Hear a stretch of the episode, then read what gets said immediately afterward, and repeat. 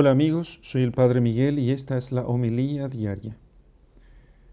Lectura del Santo Evangelio según San Mateo, capítulo 25, versículos 1 al 13. En aquel tiempo, Jesús dijo a sus discípulos esta parábola.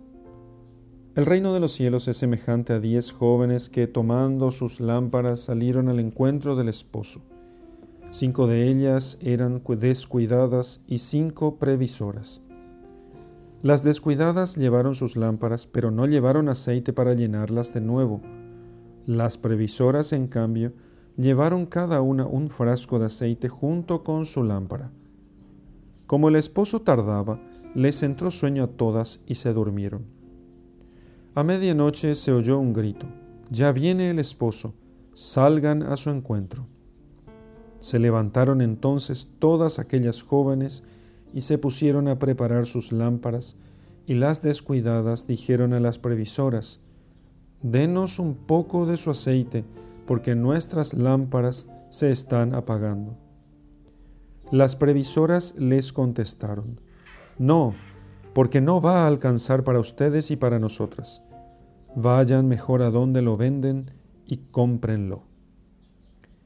Mientras aquellas iban a comprarlo, Llegó el esposo y las que estaban listas entraron con él al banquete de bodas y se cerró la puerta. Más tarde llegaron las otras jóvenes y dijeron, Señor, Señor, ábrenos. Pero él les respondió, Yo les aseguro que no las conozco. Estén pues preparados, porque no saben ni el día ni la hora. Palabra del Señor. Gloria a ti, Señor Jesús. En el Evangelio se nos relata una costumbre judía. El Señor usa esta costumbre para darnos una enseñanza acerca de la vigilancia que tenemos que tener sobre nosotros mismos, sobre los demás.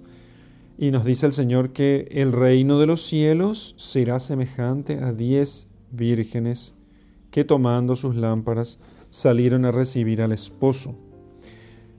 Estas vírgenes eran las jóvenes que no estaban casadas aún, damas de honor de la novia, o que esperaban en, casa de esta, de la casa de la novia, al esposo. Y este evangelio se centra en la actitud que se, debe tener cuando llegue el Señor. Él viene a nosotros, no, somos nosotros los que vamos a Él, sino que Él toma la iniciativa y viene a nosotros y nosotros debemos esperarle con espíritu vigilante, despierto, o sea, con amor, porque el amor siempre está despierto. Dice San Gregorio Magno, comentando esta parábola, que dormir es morir. Y entonces eh, significa que aquí no solamente que la, dormición de estas vírgenes equivale a su muerte, sino que también, eh, en cierto modo, es como que el amor muere, ¿sí? Pero cinco de estas vírgenes eran necias y cinco previsoras. Las necias no llevaron aceite de reserva eh, por si tardara el esposo. Las previsoras, en cambio, prudentes, llevaron eh, aceite de repuesto. Todas durmieron, todas quedaron dormidas, porque la espera fue larga. Pero cuando a medianoche se oyó la voz, ya está aquí el esposo, salgan a recibirlo. Entonces las que habían llevado el aceite eh, de repuesto se, se, encontraban preparadas y pudieron entrar con el esposo a la fiesta de bodas. Las necias, las que no piensan, las que no pensaron, las insensatas, en cambio, a pesar de su esfuerzo de haber estado allí, se quedaron fuera. ¿Qué nos enseña el Espíritu Santo? Nos enseña que no basta con haber comenzado el camino que nos lleva a Jesucristo. No basta con haber recibido el bautismo, no basta con haber hecho una oración hoy, no basta con un buen propósito simplemente, aunque es el principio, no basta con el inicio del camino. Es necesario mantenernos en el camino alertas y continuamente alertas, porque nuestra tendencia es la de ir para abajo, o sea, la de decaer. Nuestra tendencia es de suavizar eh, la entrega eh, que, exige la vocación cristiana. Empezamos fuerte y luego vamos decayendo.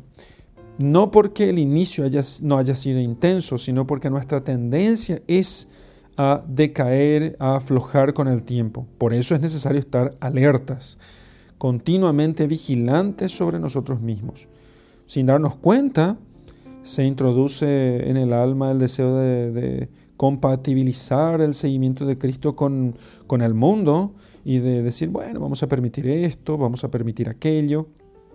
Entonces es necesario estar atentos porque puede ser muy fuerte la presión de nuestro ambiente, del mundo, que, que tiene como norma la búsqueda del confort, de la comodidad, de, de, de la mediocridad. Entonces nosotros seríamos semejantes a aquellas cinco vírgenes necias que inicialmente llevaron el espíritu, llevaron el buen espíritu de del aceite, y, eh, pero que se cansaron pronto y no pudieron salir a recibir al esposo para lo que se habían estado preparando durante todo el día. Si no estuviéramos alertas, el Señor nos encontraría sin el brillo de las buenas obras, dormidos, con la lámpara apagada. ¿Sí?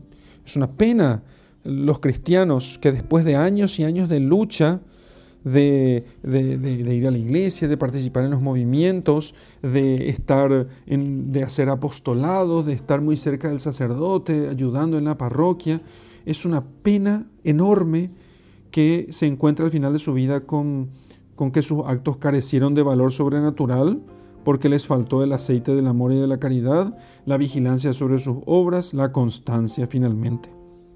No olvidemos que la luz del amor, la luz de la caridad, debe, eh, debe estar en el corazón de todas nuestras relaciones familiares, de nuestras relaciones sociales, del trato con los amigos, con los clientes, con esas personas que encontramos eh, ocasionalmente. Y, eso nos mantendrá alertas, en, alerta, en vigilancia continua. La virtud teologal de la caridad, de las tres virtudes fe, esperanza y caridad, bueno, la virtud teologal de la caridad debe iluminar siempre nuestros actos, siempre, en toda circunstancia, en todo momento.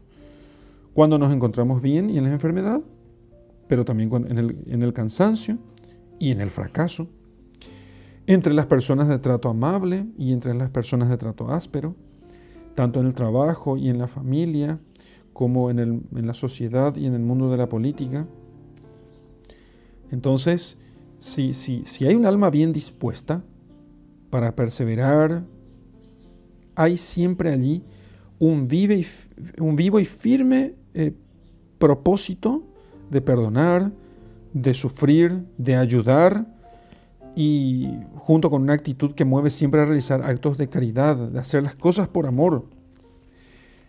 Si en el alma está ya enraizada profundamente este deseo de amar por la constante práctica de obras de amor, de caridad, y este ideal de amar desinteresadamente eh, ha echado ya sus raíces profundas, entonces eh, tendrá allí la prueba más fehaciente de que sus comuniones, sus confesiones, sus meditaciones, toda su vida de oración, todo está en orden y es, eh, todo eso es sincero y fecundo.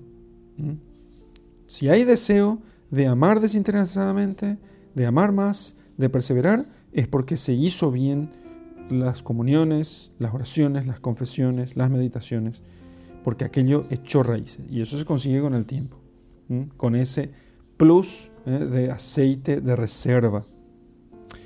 El aceite que mantiene encendida la caridad es la oración que hay que cuidar mucho. La oración que, llena de amor. Es la intimidad con Jesús, porque si nadie ama lo que no conoce, solamente aquello que conocemos bien por la oración, por la meditación, es lo que podemos amar. Y si no hay amor a Cristo, no hay perseverancia. Y mucha gente en la iglesia hace apostolado, hace muchas cosas, trabaja incesantemente, pero no ama a Cristo porque no lo conoce. Va a la iglesia y no reza, no lo puede amar esa gente es candidata a ser como las vírgenes necias. Eh, y ciertamente la caridad no se vive frecuentemente y es una pena y no es difícil observar eso eh, entre los que tienen nombre de cristianos. Eh, pero considerando las cosas con sentido sobrenatural, descubriremos también la raíz de esa esterilidad, ¿sí? la ausencia del trato continuo con Dios en la oración. Recemos entonces, hagamos oración, meditemos, conozcamos a Cristo y lo amaremos intensamente. Y entonces tendremos mucho aceite de reserva para encender nuestras lámparas cuando el esposo vuelva. En el nombre del Padre, del Hijo y del Espíritu Santo. Amén.